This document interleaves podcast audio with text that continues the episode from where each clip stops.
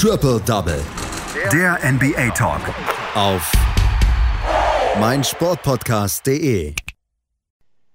Die LA Clippers gewinnen Spiel 5 bei den Phoenix Suns mit 116 zu 102 und man hat das Gefühl, dass die Serie wieder komplett offen ist. Sie geht nämlich jetzt wieder zu den Clippers zurück und wir werden sehen, ob es vielleicht sogar ein Spiel 7 gibt. Paul George dreht komplett auf, aber auch Marcus Morris Sr. und Reggie Jackson waren verdammt stark. Die Phoenix Suns konnten gegen die kleine Aufstellung der LA Clippers nichts dagegen setzen. Das müssen wir natürlich besprechen hier bei Triple Double auf meinen Sportpodcast.de und das mache ich heute mit Amir Selim. Hallo Amir. Hallo Andreas. Man hat das Gefühl, die Serie ist wieder komplett offen, beziehungsweise sie ist wieder quasi ausgeglichen. Es steht 2 zu 3 für die äh, Phoenix Suns noch. Ja, definitiv. Erneut ähm, haben die Clippers gezeigt, dass sie wenn es darauf ankommt, wenn sie mit dem Rücken zur Wand stehen, wenn sie liefern müssen, bevor sie rausfliegen, ähm, ja, dass sie dann vielleicht ihr, ihr bestes Basketball spielen. Ähm, wenn man sich das anschaut, das war jetzt schon der sechste zweistellige Sieg der Clippers bei Serienrückstand, neuer NBA ähm, ähm, Postseason-Rekord und dazu auch Tyron Lue, der jetzt ähm, bei 10 zu 2 Spielen steht, wenn sein Team eliminiert werden könnte und damit auch der beste Coach mit mindestens zehn Spielen ist. Also sie scheinen da einfach nochmal einen Gang zu finden, ähm, den sie anscheinend aber auch nur dann auspacken, wenn sie, wenn sie hinten liegen.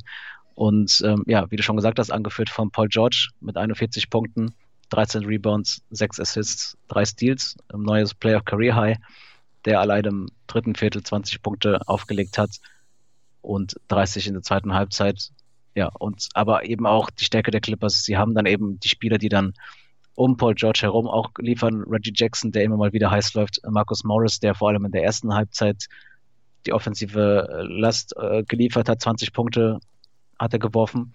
Und ja, dann auch in der Marcus Cousins, der nur elf Minuten spielt, aber in diesen elf Minuten 15 Punkte macht. Und ja, halt eben dann auch wichtige, wichtige, wichtige ähm, ja, Zeiten liefert für die, für die Clippers. Wir müssen über das Spiel sprechen. Ivica Subac war ausgefallen bei den LA Clippers, der Big Man. Und mit ähm, Ivica Subac zusammen hatten die LA Clippers Probleme gegen DeAndre Ayton, der ja zum Beispiel in vier, Spiel 4 ein bockstarkes Spiel abgeliefert hat. Ähm, sie mussten ja klein werden, oder? Ja, so kann man schon sagen. Sie wurden dazu quasi gezwungen durch den Ausfall von, von Subac. Oder zumindest ähm, so hat sich Tyron Lue gezwungen, ähm, das so zu machen. Und ja, wie du schon sagst, es ging sehr gut auf. Der Andrew Ayton mit, mit Problemen in diesem Spiel. Ähm, sein Plus-Minus-Wert von minus 22 war der, war der schlechteste von allen Spielern an diesem Abend. Und ähm, ja, auch, auch ansonsten nicht so dominant, wie man es von ihm kennt. Zehn Punkte, elf Rebounds, das ist ordentlich, aber ähm, jetzt auch nicht weltbewegend. Und ich glaube, da, da werden sich die, die Phoenix Suns was einfallen lassen müssen, ähm, gerade wenn Subac wieder ausfällt oder wenn halt die Clippers jetzt nach diesem Sieg erneut auf diese Formation setzen. Ähm, ja, da, da, müssen sie halt mehr machen. Ähm, vielleicht auch mit Hinblick auf generell auf Punkte am Ring, ähm, 58 zu 32 ähm, in der Hinsicht für die Clippers. Und ich glaube, dass, ja, das wird die Suns auf jeden Fall wurmen und ich denke, die werden oder sollten zumindest in der Hinsicht reagieren. Lass uns über das Spiel sprechen, weil die Phoenix Suns haben nur ein einziges Mal während dieses gesamten Spiels geführt. Das war Anfang des dritten Viertels beim 62 zu 61. Da hatte man das Gefühl, ja, jetzt im dritten Viertel drehen die Suns wieder auf. Aber ansonsten hatten die LA Clippers das voll im Griff. Und wir müssen dann auch über Paul George sprechen. 15 von 20 insgesamt aus dem Feld. Er hat 13 Rebounds gepflückt, 6 Assists verteilt, 3 Steals dann noch geholt. Er hatte ja 6 Turnover, aber das passiert nun mal bei einem Spieler, der das komplette Spiel vor sich hat, beziehungsweise beziehungsweise das äh, komplette Spiel gestaltet. Paul George ist aus dem Schatten von Kawhi Leonard rausgetreten, seitdem der dann äh, verletzt ist. Ja, definitiv. Also wenn man die Stimmen gehört hat ähm, nach der Bekanntgabe des Ausfalls von Kawhi Leonard, dann ja, war, war die Ansicht halt so, dass der beste Spieler der, der Clippers ausfällt und sie damit äh, erheblich geschwächt sind. Ich meine, das kann man immer noch festhalten, dass sie erheblich geschwächt sind, aber dass Paul George dann doch offensiv ähm, die Last sehr stark tragen kann und, und dieses Team ganz klar anführt. Ähm, jetzt hat er jetzt in den letzten 18 Playoff-Spielen mindestens 20 Punkte aufgelegt. Das ist vor ihm bisher nur Michael Jordan, Kobe Bryant und Kevin Durant gelungen, die allesamt auch ähm, mit diesen Zahlen dann in die Finals gegangen sind. Also er liefert auf jeden Fall echt stark ab und ähm, ja, ähm, in, insgesamt war das einfach eine starke Leistung der Clippers. Ähm, sie haben, sie haben, wie du schon gesagt hast, ähm, nur einmal hinten gelegen im dritten Viertel und ähm, konnten immer, wenn die, wenn die Suns gerade einen Lauf haben oder wenn die Suns wieder rankamen, also zum Beispiel im zweiten Viertel waren die Suns mal auf zwei Punkte dran. Ähm, wie gesagt, im dritten Viertel lagen sie sogar mal vorne. Aber immer dann konnten die Clippers danach ähm, ja, den Abstand wieder herstellen. Im zweiten Viertel waren sie dann schnell wieder auf zehn Punkte weg. Und auch im dritten Viertel haben sie am Ende dann, sind sie mit, mit 12, mit 13 Punkte Führung ins vierte Viertel gegangen.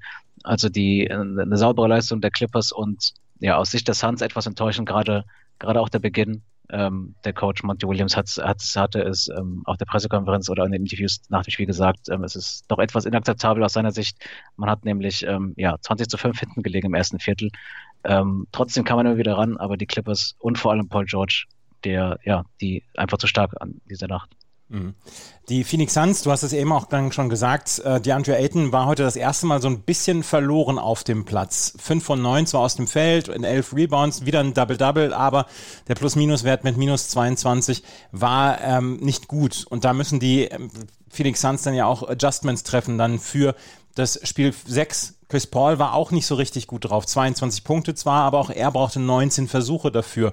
Devin Booker 9 von 22 aus dem Feld, 31 Punkte. Er hat versucht zwischendurch zu übernehmen, dieses Spiel. Und er hat es ja auch zwischendurch geschafft. Aber immer wenn die Phoenix Suns dran waren, gab es wieder diesen Push der LA Clippers und dann konnten sie wegziehen. Lass uns nochmal gerade über Marcus Morris Sr. und über Reggie Jackson sprechen, weil die haben wirklich heute Paul George dann auch beiseite gestanden oder zur Seite gestanden. Marcus Morris Sr. zum ersten Mal richtig aufgedreht in dieser Serie. 22 Punkte für ihn, 9 von 16 aus dem Feld, zwei Dreier dann auch noch.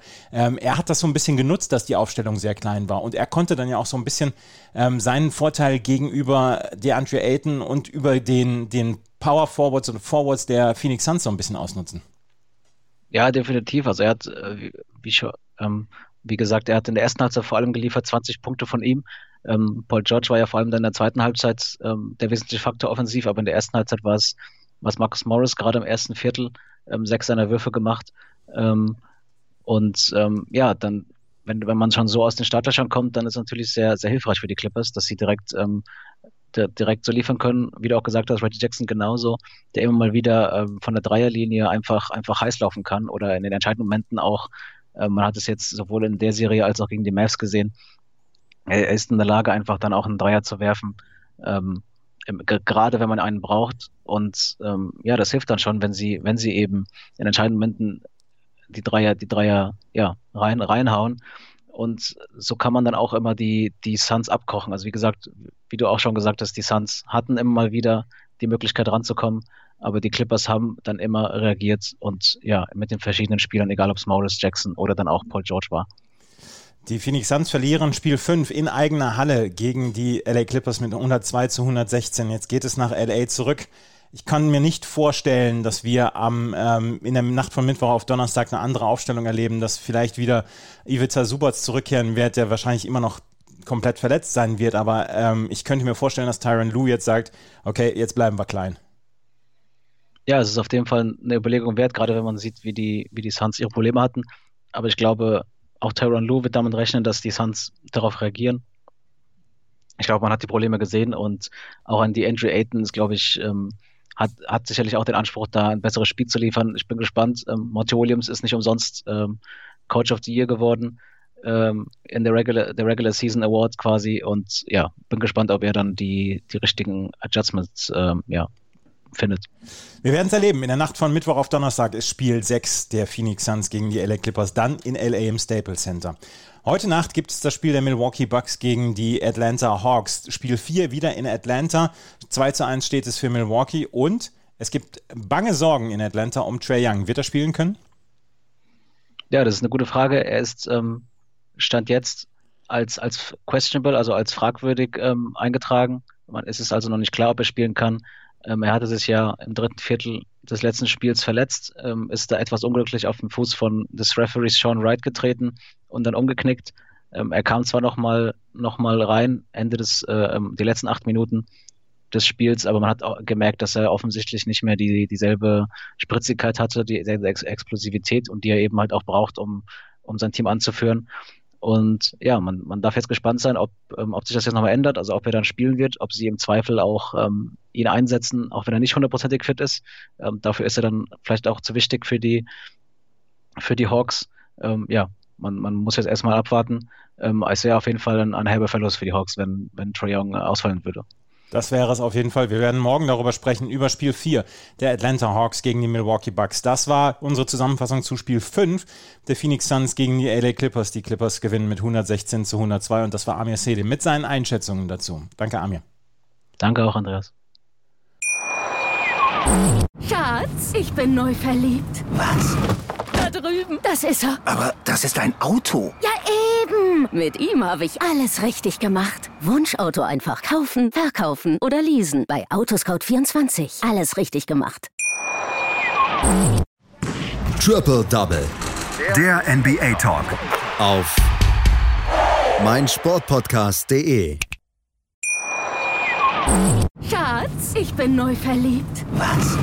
Da drüben. Das ist er. Aber das ist ein Auto. Ja, eben. Mit ihm habe ich alles richtig gemacht. Wunschauto einfach kaufen, verkaufen oder leasen. Bei Autoscout24. Alles richtig gemacht.